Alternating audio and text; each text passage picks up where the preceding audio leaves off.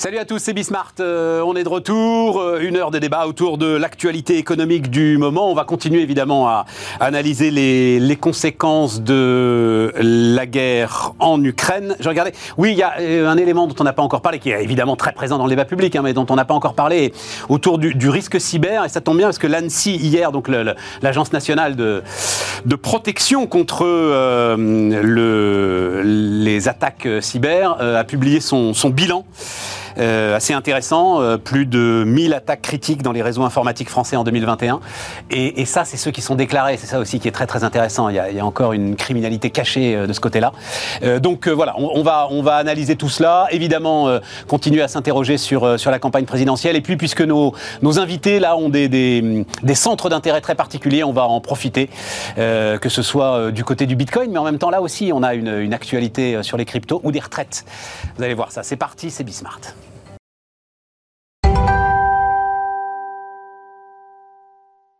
Ben oui, parce que Emmanuel Grimaud est là. Euh, salut euh, Emmanuel. Bonjour donc, Stéphane. Euh, quand tu es là, Emmanuel, fondateur de Maximis Retraite, je profite de ton expertise. Non, mais cette histoire m'intéresse. Je... Enfin, on en a beaucoup parlé ensemble. Euh, la façon dont on finalement on balaye d'un revers de main la réforme systémique Macron.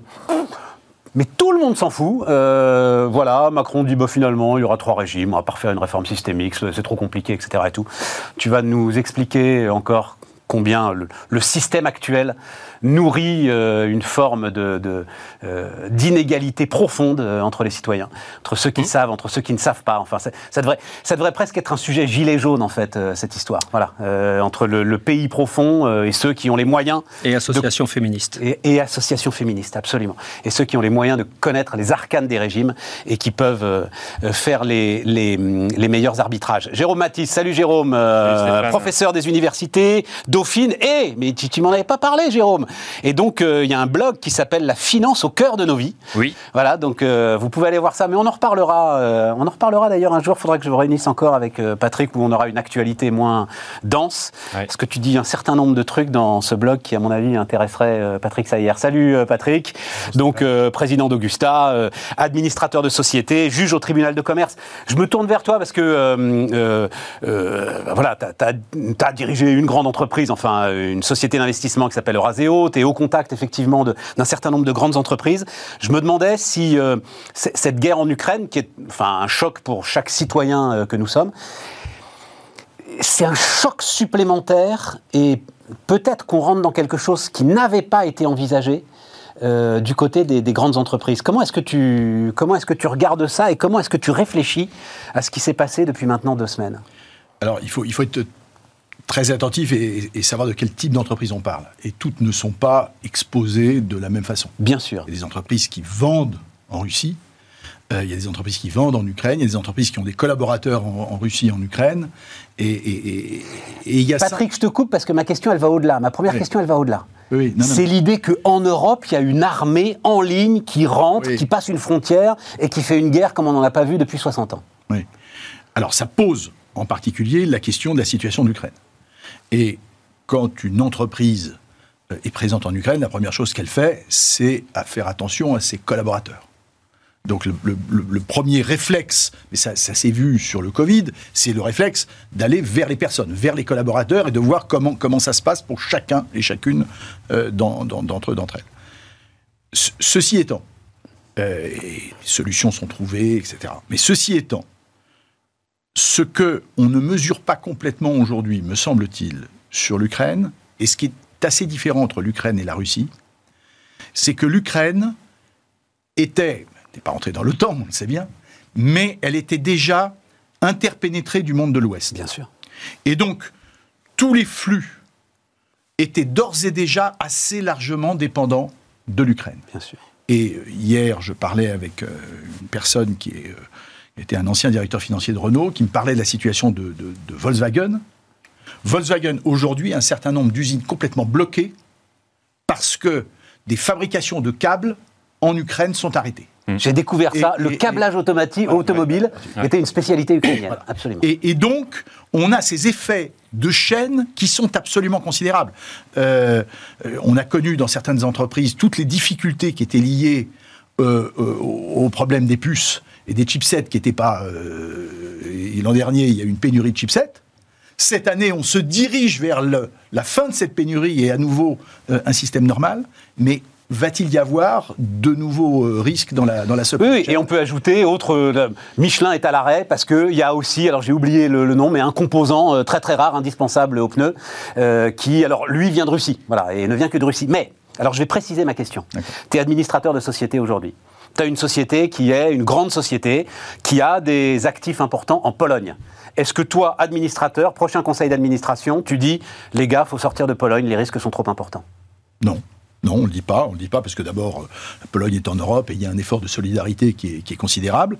Mais euh, je, euh, j'ai croisé une entreprise hier euh, qui a des positions avec un certain nombre d'ingénieurs euh, dans les pays baltes.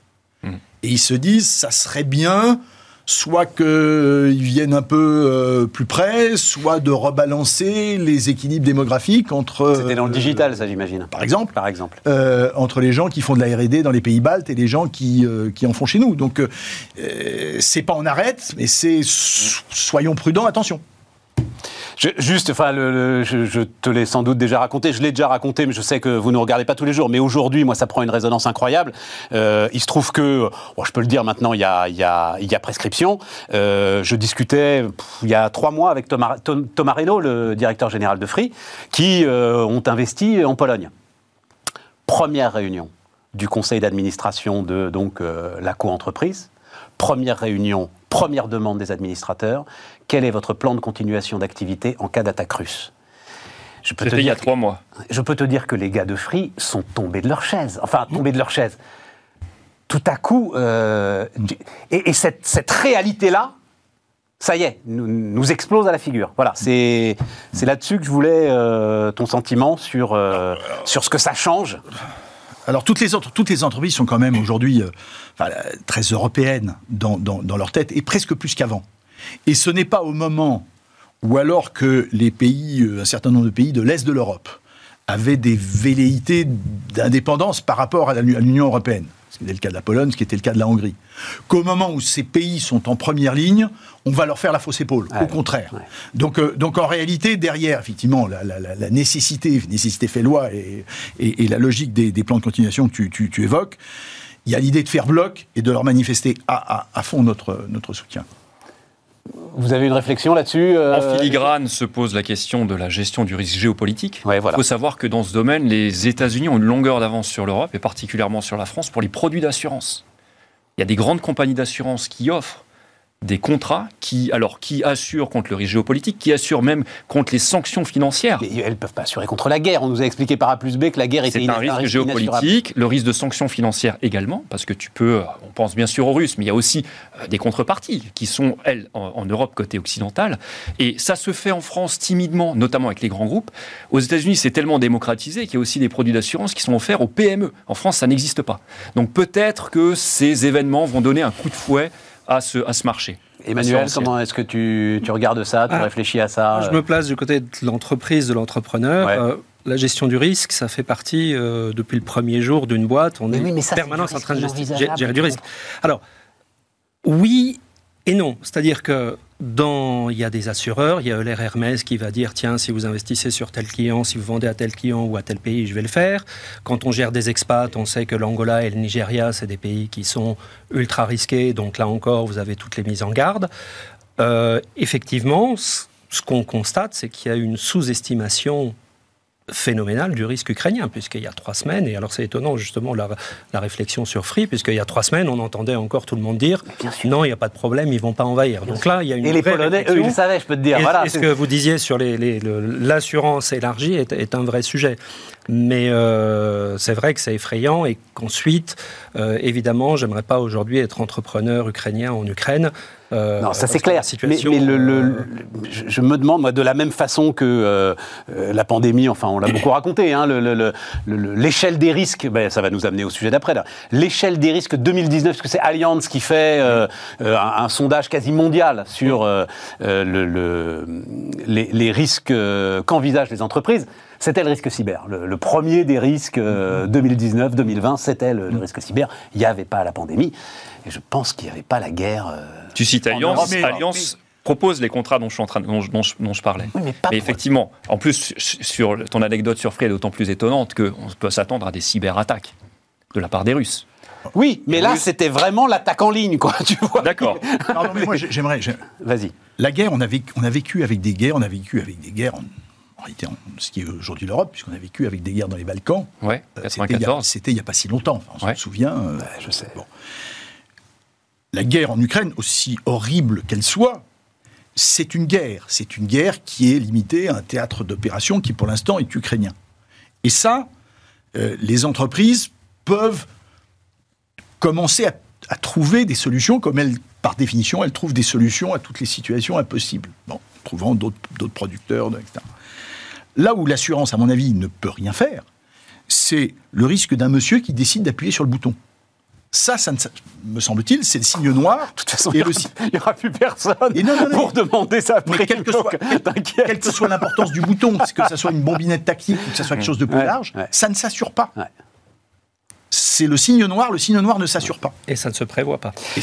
Donc, euh, bah, puisqu'on en parle du, du cyber, nouvelle accélération des investissements face au risque cyber. Il se trouve qu'on a eu le bilan de l'ANSI donc euh, hier. Euh, plus de 1000 attaques critiques dans les réseaux informatiques français en 2021. Seulement 200 cas d'extorsion via ces fameux euh, rançongiciels. Mais, précise l'ANSI, 200 cas d'extorsion déclarés. Et donc, euh, l'ANSI euh, laisse entendre qu'il y a énormément d'entreprises qui subissent, qui payent, Qui payent. et qui euh, ne, ne disent rien. La majorité, quand même, dit l'ANSI, reste le sabotage et l'espionnage.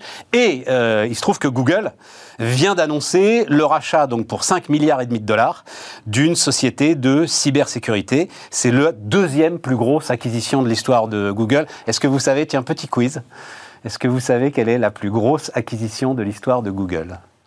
Tic-tac, tic-tac. Tic-tac, on, a, on, a, on, on va se donner 10 secondes. Aïe, aïe, aïe, aïe, aïe. Euh, Ça a été, YouTube ça a été- YouTube, ouais. Non, 2 milliards YouTube, une paye. Ça a été un fiasco total.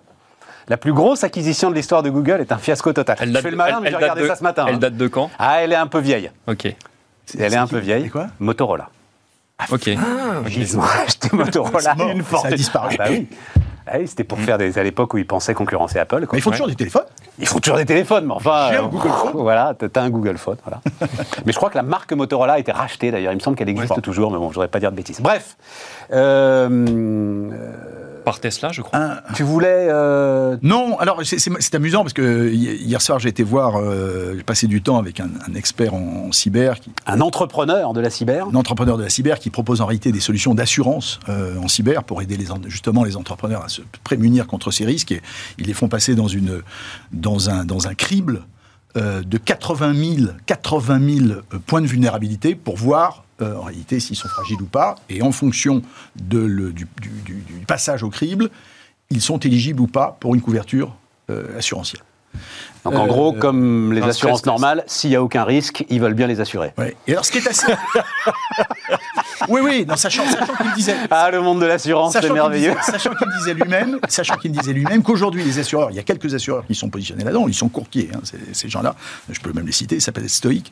Mais euh, il disait que le, le- le risque assurantiel n'est pas encore parfaitement bien pricé parce que il n'y a pas de loi des grands nombres. Et comme tu disais, il y a assez peu de cas et sur assez peu de cas, euh, on on n'arrive pas encore à, à, à pricer correctement le risque par rapport euh, au, sinistre.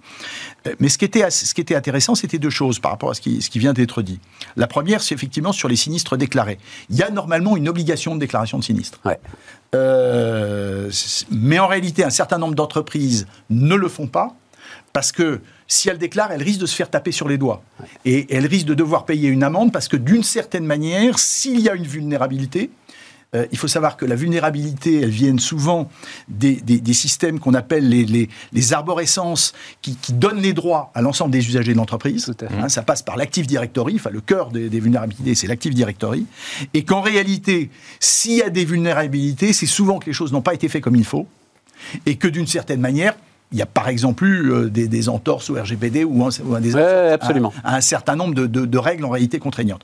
Mais je suis pas sûr que euh, ça ait bouleversé la, la- la statistique. C'est-à-dire que je, tu en as donné un, le nombre, je suis pas sûr que ça fasse dix fois plus. Ça fait peut-être une fois et demie, deux fois plus, mais je pense pas que ça fasse dix fois plus.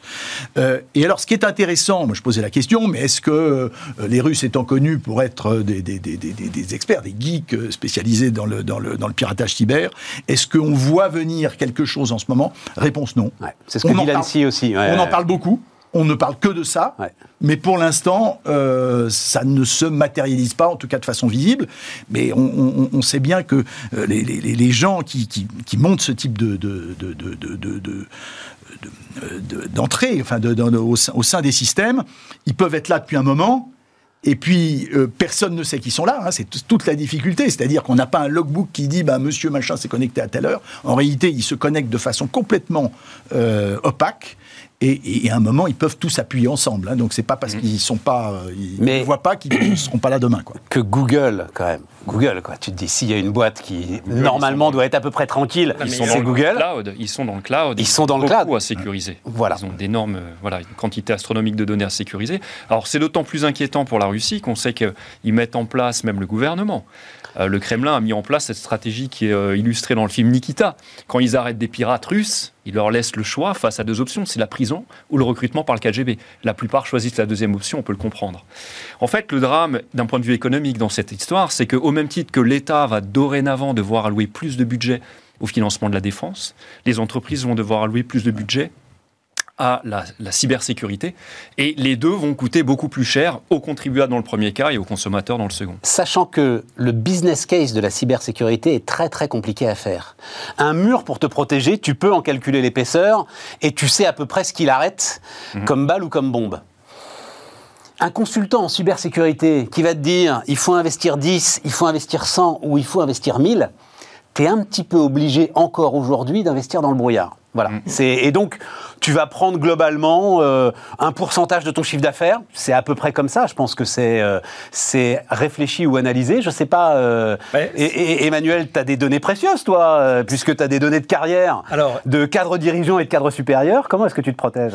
Effectivement, c'est un des sujets qui est les plus compliqués. Il n'y a pas une, une- un mois, voire même une semaine sans lesquels on n'aborde pas le sujet avec mes équipes.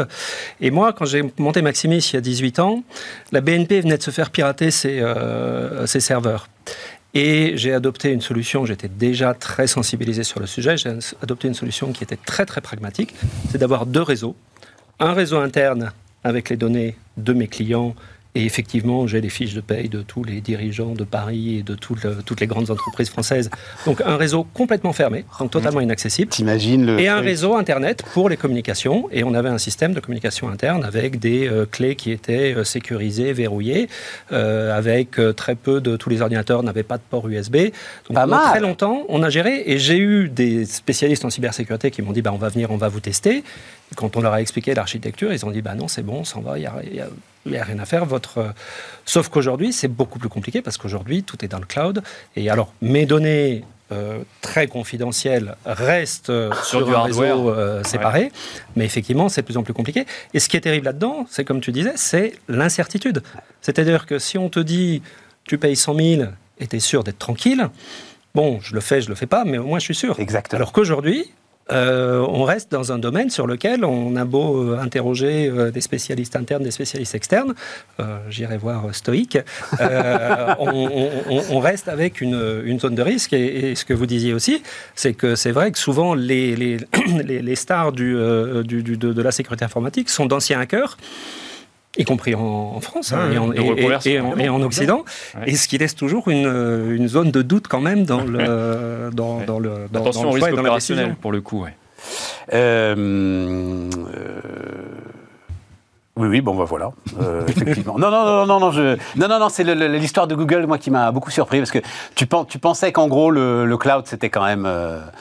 C'est Enfin, le club de Google, le, cl- le cloud euh, d'Amazon. Et, j'ai lu à cette occasion-là, on en parlera tout à l'heure du Bitcoin, que quand même les gars de AWS, des mineurs de Bitcoin, avaient réussi à se pluguer sur un groupe de serveurs d'AWS, et AWS minait du Bitcoin sans le savoir. C'est Ouais, la puissance, la puissance là, de calcul une sacrée puissance là. c'est- non, c'est a quand même Ils avaient volé 600 millions. Il y a eu un vol sur Mmh. du Bitcoin à Bien hauteur sûr. de 600 millions. C'est pas rien. Pas- pas Bon, euh, le nouveau quoi qu'il en coûte. Comment est-ce que vous regardez ça? Donc plan de résilience, Euh, c'est parti euh, doucement. Euh, Bruno Le Maire, ça ne sera pas un nouveau quoi qu'il en coûte. Euh, le secrétaire général, non, euh, Patrick Martin, le numéro 2 de, du MEDEF, quelques centaines d'entreprises grand maximum. Et puis là, c'est en train de partir. Chèque énergie, chèque alimentation, chômage partiel. Enfin bref, on est en train de réactiver l'ensemble des dispositifs euh, du Covid pour faire face à ce choc. C'est légitime. Alors, je je me c'est dis légitime, légitime, affolant, euh, affolant, légitime, euh, les deux en même temps. affolant, on verra ce que nous réserve l'avenir. hein. Mais euh, c'est légitime de voler au secours des ménages les plus démunis, Ouais. de voler au secours des entreprises, comme on l'a fait durant la crise de Covid, ce qui était tout à fait légitime pour le Covid. Le refaire aujourd'hui, là, ça me paraît pas tout à fait légitime, parce que dans ce cas-là, c'est tout le modèle du capitalisme qu'il faut remettre à plat. Dans ce cas-là, si on privatise les bénéfices, il faut aussi privatiser les pertes. Et si on socialise les pertes, il faut aussi socialiser les bénéfices. Donc, si on vole à nouveau au secours comme ça des entreprises, ça questionne notre modèle euh, d'économie de marché, on va dire. Je suis assez d'accord avec ça, Patrick. Moi, j'aime. Ça me trouble. Ah. Ça me trouble. Ouais, Euh, On est d'accord. quand on a eu le choc pétrolier, je fais partie des vieux cons dans, cette, euh, dans, ce, dans ce forum. Lequel? Pas celui de so- Euh, 74 déjà? non, T'étais mais, aux euh, affaires déjà sur celui de 74 non, non, mais je- je- j'avais passé mon bac et donc je Celui de commençais- 80, toi. t'as- t'as C'est surtout celui de 80 où Ouais. je j'étais pas encore aux affaires, je sortais de, de mon- de mon école, mais j'étais quand même assez frappé. Euh, on voyait effectivement le, le- le pétrole à la pompe monter, mais qu'est-ce que ça a donné? C'est ce qui a fortement poussé la recherche d'économie d'énergie, la recherche d'économie d'alternatives, la fermeture des centrales de charbon. Enfin, c'est quand même assez largement à cette époque-là où on a eu encore une accélération. Les, les- les- les programmes existaient déjà, hein, mais on a eu encore une accélération dans le nucléaire. Euh, et donc, d'une certaine manière, j'ai toujours le, le- le danger, c'est que de, de vouloir euh, protéger, on fausse les règles du marché, enfin, c'est- euh, ça va de soi. Et, et- et ce faisant, je suis pas sûr qu'à la fin des fins, c'est les bonnes décisions collectives soient générées. Non, je suis. Ouais, c'est intéressant. Emmanuel. Ben, un petit peu, je vais dans le même sens, c'est-à-dire que, euh, première chose, on ne sait pas combien de temps ça va durer. On sait qu'il va y avoir, est-ce que le choc inflationniste, il va durer trois mois ou est-ce qu'il va durer trois ans mais aujourd'hui, on a d'une part effectivement une capacité à gérer les crises, et on l'a bien vu pendant le Covid, qui permettent de montrer qu'on est quand même beaucoup plus équipé collectivement en France et dans tous les autres pays, et les entreprises et l'État, euh, d'une manière beaucoup plus efficace. Deuxièmement, on a pu constater pendant la période du Covid que les entreprises ont une capacité d'adaptation phénoménale. En quelques jours, il y a deux ans, il y a des entreprises de parfums qui, sont, euh, qui, sont, euh, sont transformées à fabriquer du gel hydroalcoolique, des entreprises de textiles qui ont fabriqué des masques. Et moi, fin 2020, avec Croissance Plus, on est 400 entrepreneurs, on faisait un call quotidien. Fin 2020, la quasi-totalité des entrepreneurs de Croissance Plus nous disaient mon activité, elle va plutôt bien, voire mieux qu'avant, parce qu'on s'est adapté. Donc, Bah oui, mais évidemment, il y avait euh, des dizaines de milliards d'argent public qui tombaient euh, non, non, toutes les mais semaines, si tu ind- veux, Emmanuel, indépendamment de ça, là, beaucoup n'avaient pas utilisé le chômage, euh, le chômage partiel, par exemple. Oui, mais Euh, certains n'ont leur pas PGE. écosystème l'avait utilisé, leurs clients l'avaient utilisé. Tu vois, le, Ouais, système était alors- toujours en vie. C'est ça le sujet. Ensuite, sur est-ce qu'il faut financer tout le monde Euh, Oui, il y a un vrai sujet, effectivement, sur une certaine tranche de la population et sur le prix de l'essence pour des personnes qui ont besoin de leur voiture pour aller travailler et autres. Donc ça, il y a un vrai sujet là-dessus. Mais il ne faut pas oublier non plus qu'il y a aujourd'hui 150 milliards d'euros sur les comptes en banque des Français et que le quoi qu'il en coûte, d'une certaine manière, il a quand même, euh, il n'a pas été perdu pour tout le Oui, monde. alors ce qu'on dit, c'est que Donc- pas les mêmes. Ceux qui Oui, ont les 150 milliards d'euros sur leur compte, c'est pas ceux qui ont besoin de leur bagnole pour faire 50 km. C'est vrai, c'est vrai. Voilà. Mais justement, s'il doit y avoir des aides, elles doivent être autrement plus ça. C'est ça. euh, pesées, mesurées euh, et Voilà. j'aime pas le mot contrôler, mais en tout cas faire en sorte que cet argent soit juste pour aider, bah, je sais pas moi, des camionneurs qui peuvent pas. Oui, et puis euh, on qui refait peuvent pas la prime à leur 38 camion. millions de personnes, quoi. Et puis, bah, peut-être que le coût du camion, le coût du transport doit augmenter euh, et que les entreprises qui vont recevoir les biens doivent répercuter ça un petit peu d'une manière ou d'une autre. Là encore, les profits des entreprises ont été ébouriffants en 2021. Euh, donc, euh, donc Mais alors oui, dans une, cer- dans une certaine mesure et avec euh, beaucoup plus de parcimonie. Mais le Covid, il faut voir la situation. hein, c'est arrivé, c'est- tombé à une vitesse phénoménale. D'où le sujet de stagflation.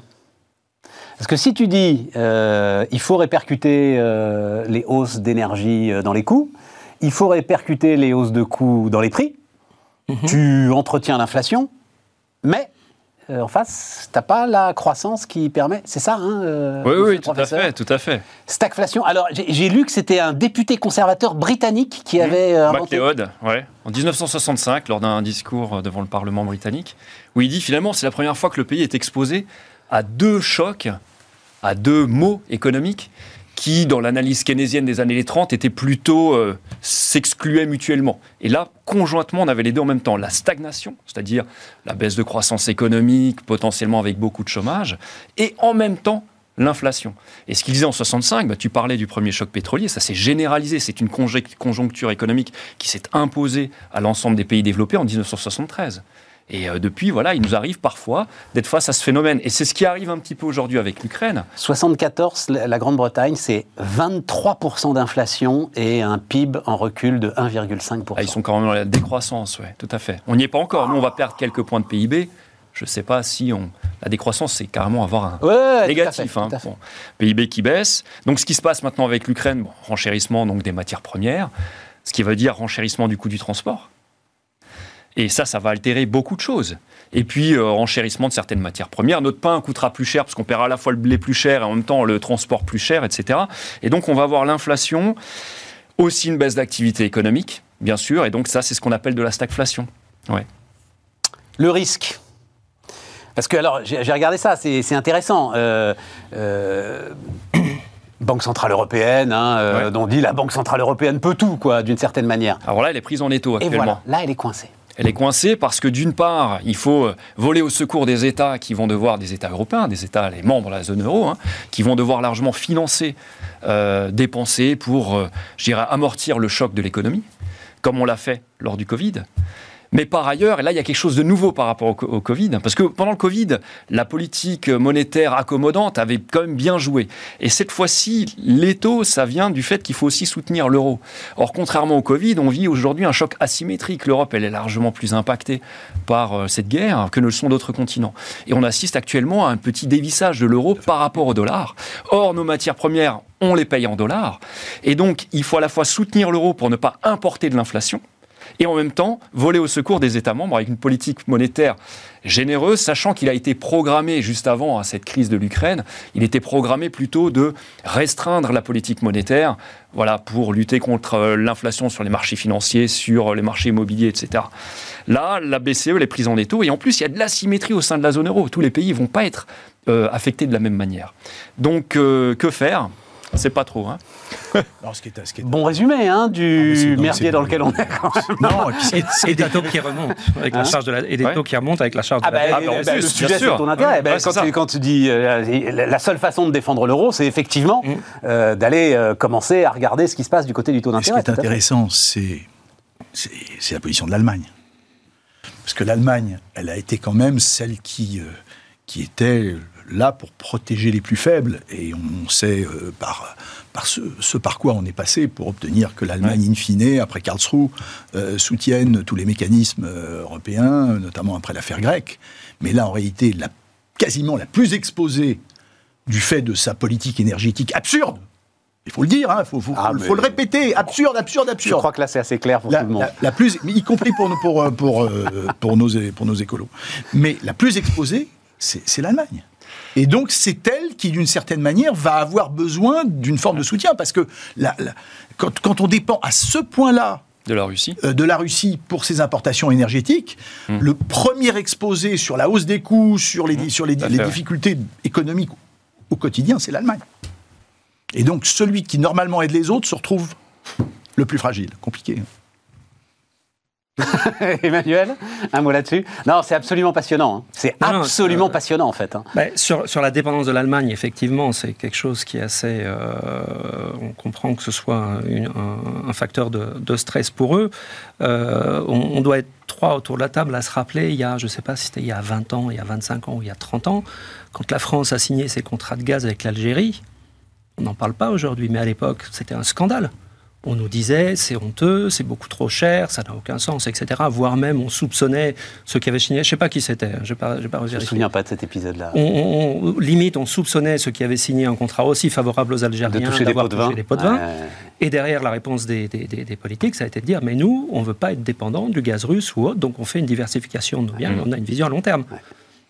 Vu d'aujourd'hui, euh, c'est quand même. Oui, alors après, la vision à long terme, on est trois autour de cette table aussi. On se souvient qu'ils ont fermé Fessenheim quand même, hein, euh, la vision on à long terme. très bien. on s'en souvient très bien. Et donc, et, d'ailleurs ça, alors je, l'avais dit, euh, je l'avais dit d'un mot parce que parce que c'était des discussions que j'avais eues, ça nous rajeunit pas, des discussions que j'avais eues avec Isabelle Cocher à l'époque, hum. le, le, sujet des centrales belges. on ne peut pas, en fait, quand une décision aussi lourde a été prise depuis des années, la fermeture aujourd'hui des centrales belges est inéluctable. Euh, on ne peut pas revenir en arrière à ce point-là de la même manière qu'on nous dit il faut rouvrir Fessenheim. Non, c'est fini. Et les centrales belges, c'est fini. Et les Allemands hier, alors, euh, euh, j'en sais rien, je suis pas dans leur tête, peut-être que ça les arrange, mais les Allemands hier ont dû constater eux aussi qu'ils sont dans l'impossibilité de stopper le processus inéluctable de, fermeture de, des trois centrales nucléaires allemandes qui doivent fermer d'ici la fin de l'année.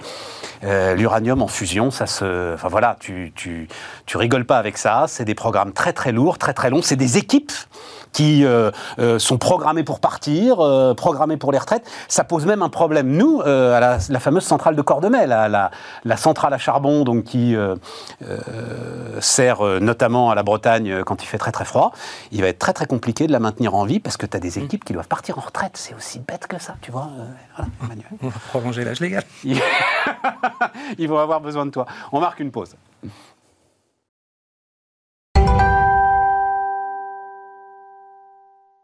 On repart, les amis. Euh, alors, euh, Patrick, je veux profiter de ton expertise. Non, il y, a eu une histoire spectaculaire, alors un peu complexe, donc c'est pour ça que ça n'a pas fait la une de l'actualité.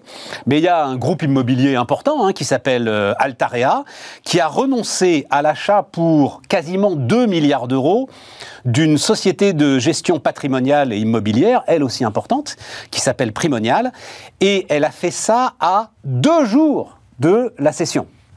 Euh, invoquant le non-respect des conditions juridiques prévues dans le protocole d'achat et des risques dans la complexité de la structure de Primonial qui auraient dû être éclaircis et qui ne l'étaient pas au moment de la signature. Les actionnaires de Primonial, eux, c'est Bridgepoint et la Tour Capital. La Tour Capital, c'est le fonds d'Alain Madelin, je crois. Euh. C'est un fonds qui a été initié par Alain Madelin, dans lequel il y a quelqu'un qui s'appelle Cédric Banel, qui est un ancien du Trésor. Et donc, euh, euh, Bridgepoint et la Tour Capital dénoncent une décision subite et unilatérale et vont porter l'affaire devant les tribunaux.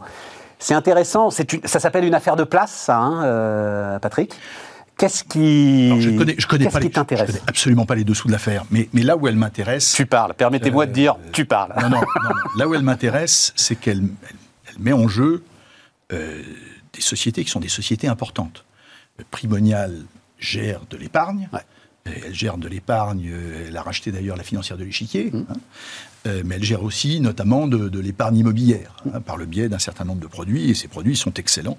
Il se trouve que dans un passé un peu plus ancien, on avait regardé en tant que Raseo la situation de Primonial, donc je peux dire que c'est une affaire remarquable. Altarea, qui est le groupe Altarea Cogedim, est aussi une affaire absolument remarquable. Tout à fait. Ce qui me trouble un peu, c'est que Altarea et euh, Primonial, chacun de leur côté, ils sont tenus vis-à-vis de leurs épargnants, de leurs souscripteurs, de, des acheteurs de programmes immobiliers, d'une relation qui est une relation de confiance. Quand on s'engage vis-à-vis de Cogedim à acheter un appartement, on paye, on s'attend à ce que l'appartement soit livré dans les délais, et Primonial attend que le chaland euh, fasse les appels de fonds successifs et il sera troublé, il, pourra, le cas échéant, euh, mettre en jeu des sanctions si le chaland ne, paye pas ses appels de fonds comme de normal.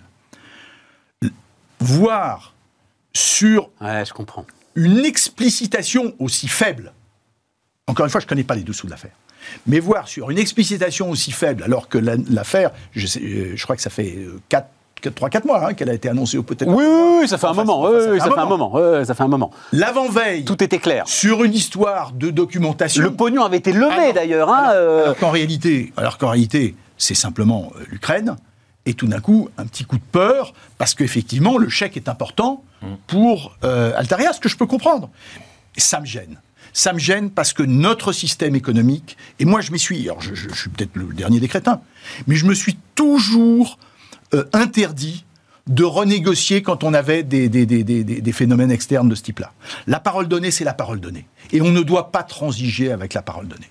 Donc voilà, je ne connais pas les dessous de l'affaire, je ne suis pas en train d'incriminer l'un ou l'autre. Je suis un peu... Mais pour toi, il n'y a pas de doute, c'est l'Ukraine. Pour moi, c'est- C'est-à-dire euh, Alain Tavarella, qui est un entrepreneur incroyable, hein, euh, voilà, le, le fondateur de ce groupe Altaria Cogedim, un entrepreneur incroyable. Il a affirmé mordicus non, c'est pas l'Ukraine, l'argent avait été levé, en plus c'est un groupe coté, donc tout ça, effectivement, c'est fait en, en totale transparence. Mais il préfère le garder pour lui, en fait, le pognon, c'est ça l'idée, et avoir des avoir une trésorerie pléthorique il pour faut, affronter ce qui va se savoir, passer. il faut Ouais. savoir tenir sa, sa parole jusqu'à la fin. En fait, on m'a toujours enseigné ça et je l'ai toujours respecté. Oui, mais enfin, euh, ah, ça m'intéresse tout ce que tu me dis. Non, parce que tu sais pourquoi Ça m'intéresse. Moi, je, comprends, je comprends Non, le je- gars qui est à la tête d'un groupe de construction Non. où, pour le coup, alors le- le- la liquidité et enfin, c'est comme une banque, quoi. C'est la liquidité qui tue les groupes de construction. euh, se disent que euh, il vaut mieux qu'ils la gardent euh, dans ses coffres. Alors là, ça veut dire que alors, à ce c'est beaucoup plus grave. Ça veut dire qu'il y a un problème de liquidité potentiel sur. Mais oui, parce qu'il y a la guerre en Ukraine, euh, Patrick. Oui, oui, mais enfin, bon, euh, il faut en tirer la conséquence. En tout cas, moi, je considère que on ne mesure pas assez dans le goodwill des entreprises ce qui tient au respect par les, euh, par les entreprises des engagements qu'elles qu'elles se donnent. Je veux dire, on, nous, on nous bassine, pardon, parce que parfois on nous bassine un peu sur les sujets d'engagement RSE, mais respecter la parole donnée, pour moi, c'est le premier des engagements. RSE. Sympa, intéressant. Hein, Ah euh, oui, c'est Jérôme. sympa, mais tu Ouais, mets, en, intéressant. en- tu mets euh, en exergue une valeur humaine. Et par ailleurs, je me demande si c'est pas un peu aussi en antagonisme avec ce qu'on attend souvent d'un capitaine d'industrie ou même d'un entrepreneur, qui est de savoir constamment composer avec les nouveaux éléments. Véritablement ne pas tenir. Moi, je connais absolument pas le dossier, donc je Non, sais mais vraiment Toi, pas. toi, tu dis sans Mais- froid, quoi. Il y a un moment donné, voilà, la, la donne économique va considérablement changer. Considérablement. Les gens qui travaillent pour cette entreprise attendent aussi du dirigeant qui l'adapte et que c'est le capitaine de bateau qui décide finalement de, de On est de en virer. récession dans deux mois quand même. Hein, Je, euh. je vous entends. Mais imaginez, euh, il se trouve que j'ai eu à traiter des. euh, j'ai traité tout récemment euh, un problème, le jugement a été rendu, j'ai traité tout récemment un problème d'augmentation du prix de, de l'additif AdBlue.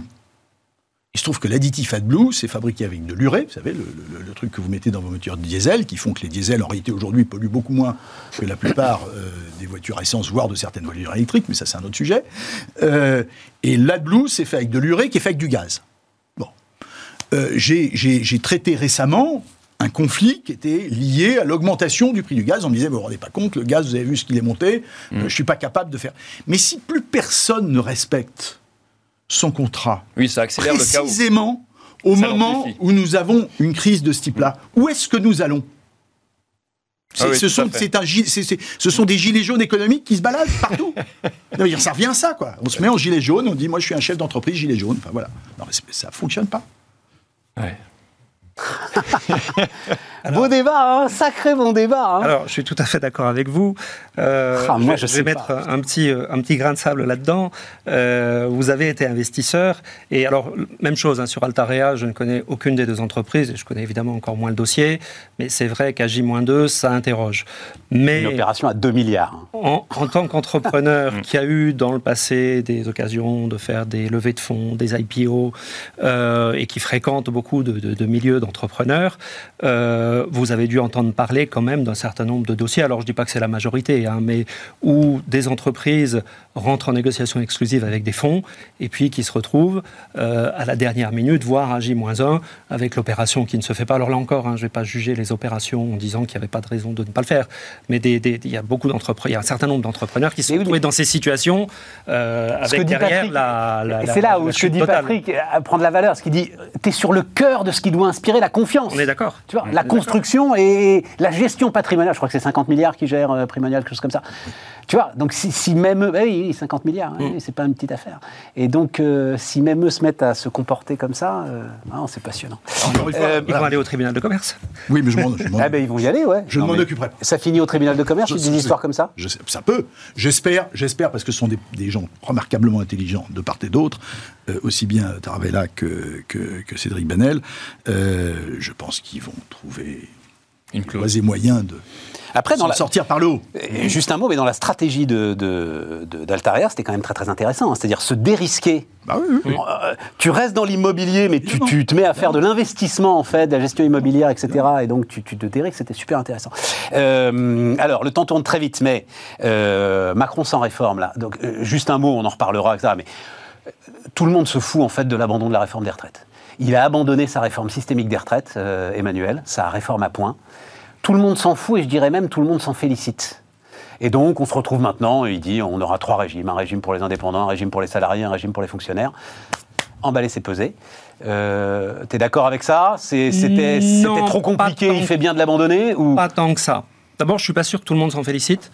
Euh, et pour voir beaucoup de, personnes, de salariés, de dirigeants, de, DRH et de grandes entreprises, euh, il y a quand même une sensibilité, alors qui est peut-être arrivée trop tard, mais euh, je pense que le, que le sujet n'est pas. je pense qu'on ne peut pas dire que tout le monde s'en félicite. Bon, la retraite avait été votée en première instance. On avait l'âge pivot euh, qui, a, euh, qui a tout foutu en l'air. Je pense que si... C'est les 64 ans d'Edouard Philippe qui ont tout foutu en l'air. La pénalité pour les 64 ans qui a été introduite à la dernière minute, dans la nuit, et qui a soulevé la bronca de la CFDT en particulier, je pense que la retraite, la réforme serait passée s'il n'y avait pas eu ça. D'autant plus étonnant que Édouard Philippe lui-même avait dit de toute façon, les 64 ans, on y arrive naturellement. Pourquoi? Et on le sait très bien, parce qu'il y a des études qui sont faites régulièrement par la CNAV pour savoir combien de trimestres ont les différentes générations à 30 ans. Donc à 30 ans, ceux qui ont 30 ans aujourd'hui, ceux qui ont 30 ans il y a 10 ans, il y a 40 ans, etc. Et on sait effectivement qu'il y a un décalage de l'entrée dans la vie active. Hmm. Et puis mine de rien, là c'est la première année aujourd'hui, la réforme Touraine, qui prend enfin effet. Et on va augmenter, on va passer de 166 trimestres requis à 172. Alors comme ça, ça vous parle peut-être pas, mais ça veut dire travailler un an et demi de plus. Donc, on a déjà un âge légal, les personnes allaient de toute façon, comme l'a dit Edouard Philippe, partir à 64 ans. Donc, l'un des problèmes de, cette réforme, pour moi, vient de là. Ensuite, si on veut reprendre un petit peu le, cadre dans sa... Non, non, il faut... Attends, parce qu'il faut aller droit au but. On a un système qui est... Moi, le droit au but, c'est ce que tu racontes à la perfection, c'est l'injustice profonde du système de retraite actuel. Et que ce sont les, ceux mêmes qui en sont victimes? Absolument. C'est-à-dire les euh, défenseurs, les, syndicats de salariés donc, qui défendent euh, les plus faibles, qui défendent en fait l'injustice incroyable de ce, de ce, La CFDT est depuis longtemps favorable à une réforme, à un système par points. Mm. Pour vous donner un, exemple tout simple, on a beaucoup entendu il y a deux ans un système qui est calculé sur la totalité de la carrière est plus injuste qu'un système qui est calculé sur 25 ans. Donc il y a une idéalisation du système qui, soi-disant, serait protecteur. C'est le contraire. En réalité, le système actuel, il accentue les pénalités pour les personnes dès qu'on sort de 40 ans de carrière. Exactement. J'ai deux personnes qui ont travaillé pendant 37 ans ensemble, au même poste, avec le même job, entre 35 et 62 ans. Si l'un a fait des petits boulots ou euh, entre 20 et 25 ans, il va avoir 52% de retraite en plus que celui qui soit n'a pas fait de petit boulot, soit ils n'ont pas été enregistrés, soit les cotisations se sont perdues en cours de route. Il y en a un qui a payé 2%. 52 Il y en a un qui a payé 2% de cotisation en plus, il a 52% de retraite en plus. Comment est-ce qu'on peut accepter ça? Et les premières victimes de ça, c'est toutes les carrières atypiques. Et le premier bataillon des carrières atypiques, c'est les femmes.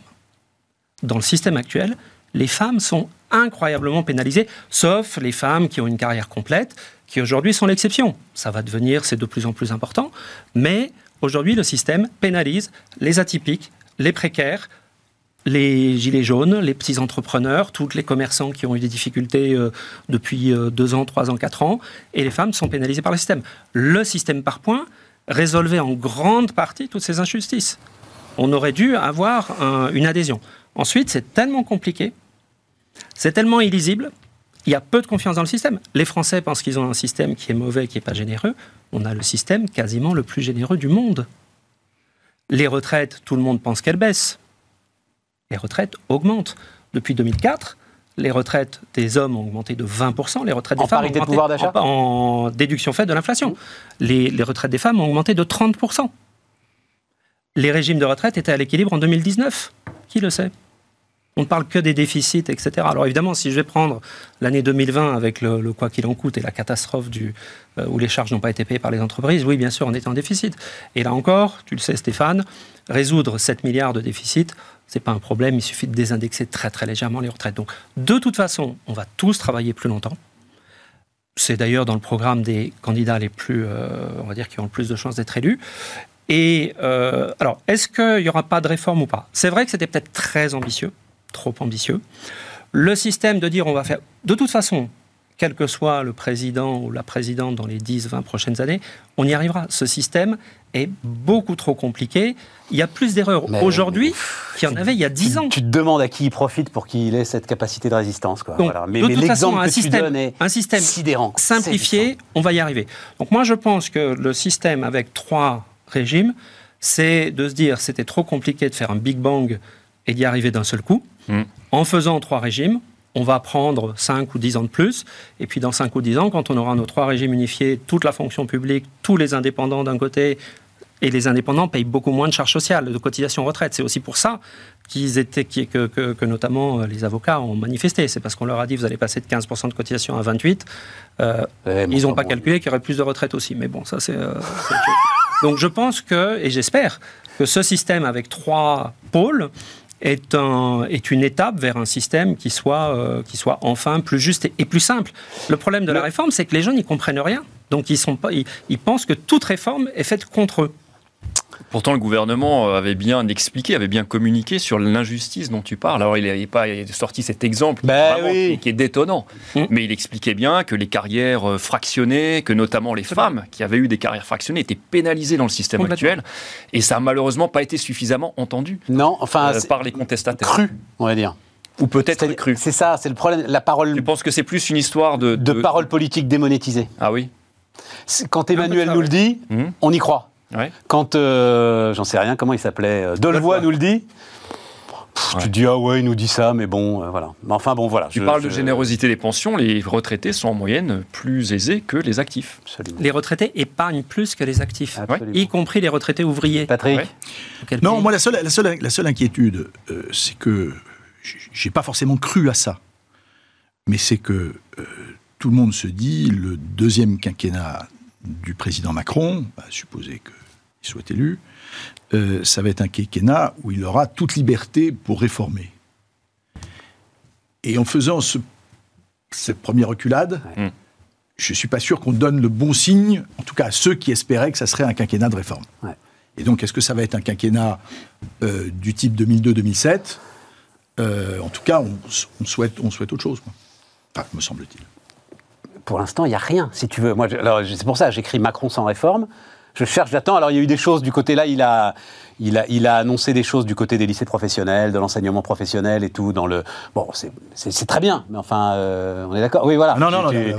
on sait bien, on sait bien la formation. Enfin, on connaît, on connaît le débat. Bien tout. Voilà, Il faut, il faut créer un lien entre les entreprises, les universités, les. les... Bah, bah, Ce gouvernement a quand même été euh, marqué au fer rouge par le mouvement des gilets jaunes. Il attend peut-être de voir quelle sera l'acceptation populaire, enfin de l'opinion publique, on va dire, de cette confrontation à la nouvelle inflation là qui arrive.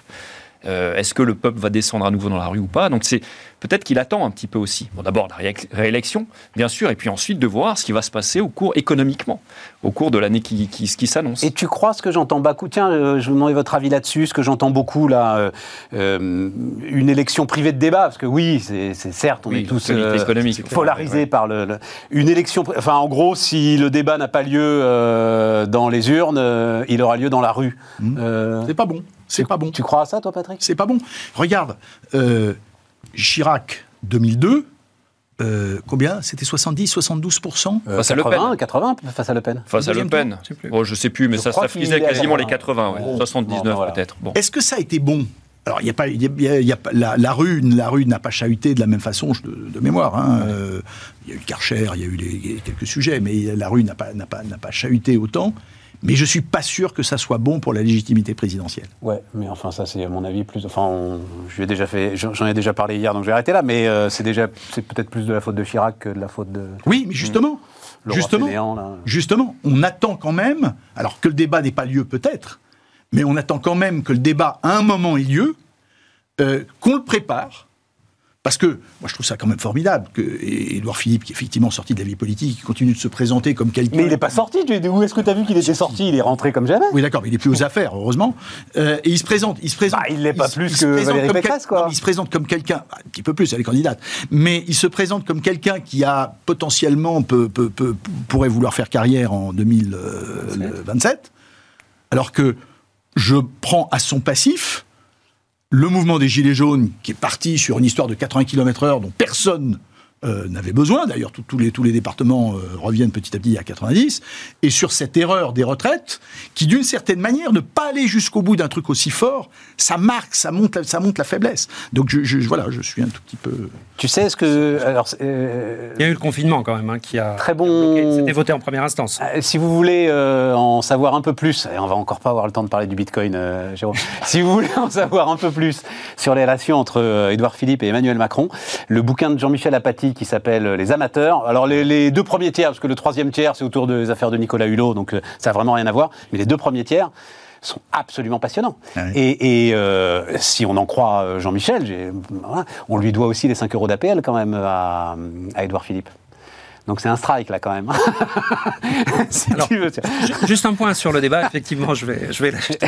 Sur le débat, n'oublions pas que c'est quand même une élection à quatre tours et qu'il y a quand même les législatives derrière, Ouais. les législatives, et que effectivement, on raison. va dire qu'il n'y a pas beaucoup de suspense sur, et il n'y en avait déjà pas avant la, la guerre, euh, la, Hmm. guerre en Ukraine, hein. il y a, présidence, euh, sur le, le- le- le premier tour et le deuxième tour.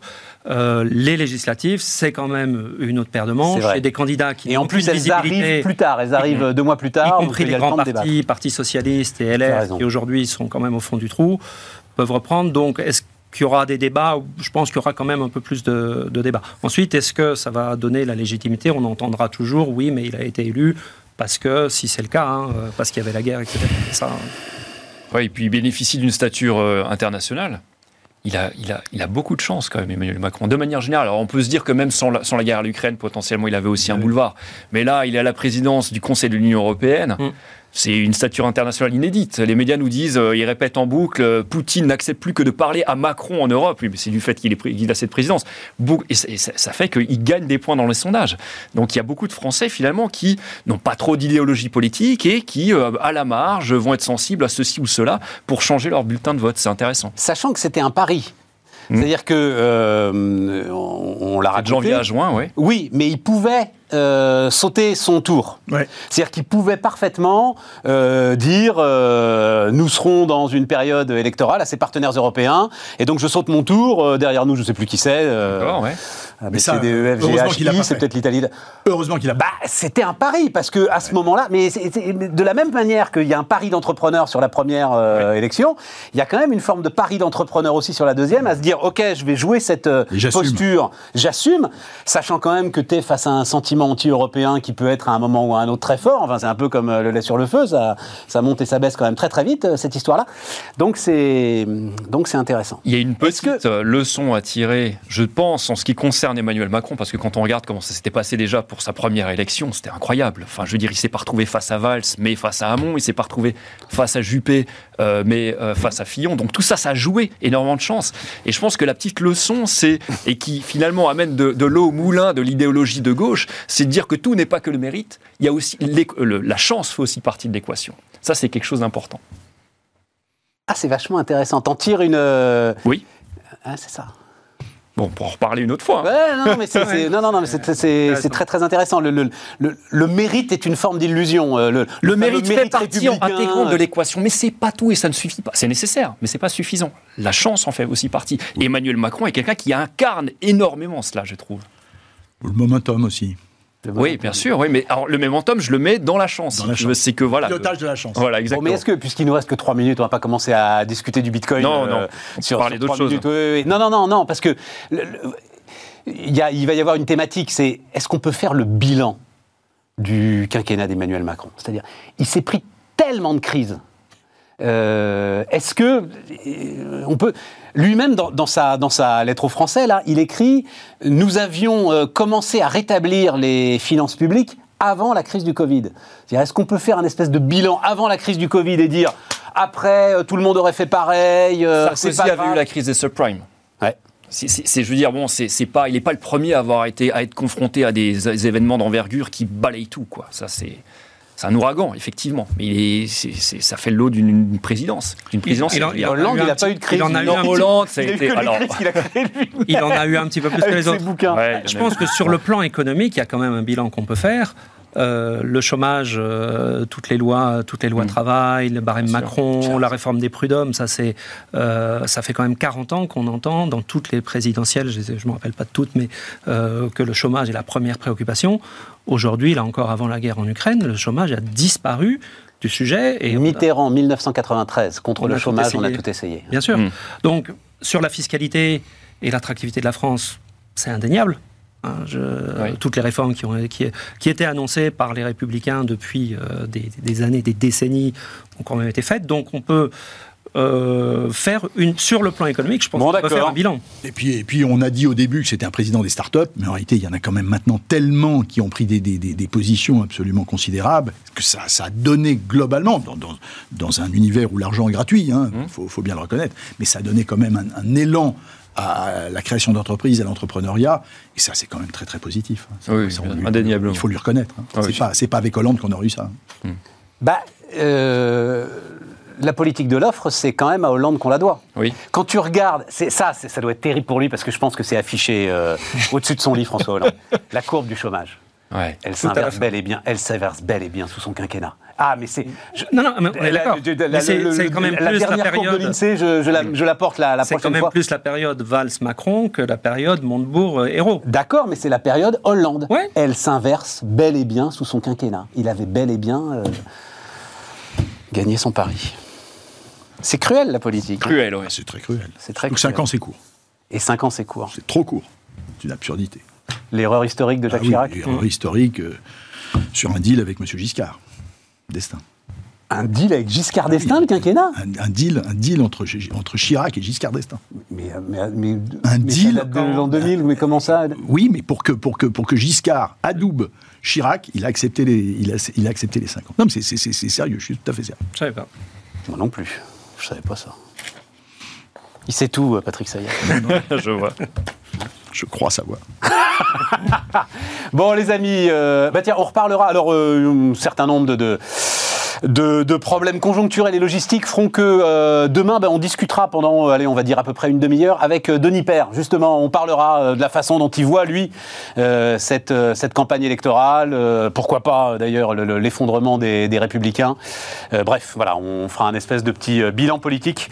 Quand même, hein, quatre candidats d'extrême gauche. 4. Ouais, bah oui, on peut mettre. Parce que toi, tu mets plus le communiste dans l'extrême gauche, en fait. Tu le mets dans. ça devient centriste en France, en fait, le candidat. Eh, Mélenchon, Poutou, euh, Artaud et, et, euh, et, et, Roussel. Bah, quand même. Enfin. Non, mais je pense que j'avais vu 5. Mais je... Ah, tu en as mis un cinquième? Tu mets Jadot? Non, quand même pas. Non, non, non. Euh, et le seul qui essayait de porter quelque chose de libéral n'a eu qu'une centaine de signatures. Voilà, c'est quand même un sujet. Allez, c'est fini. On se retrouve demain. À demain.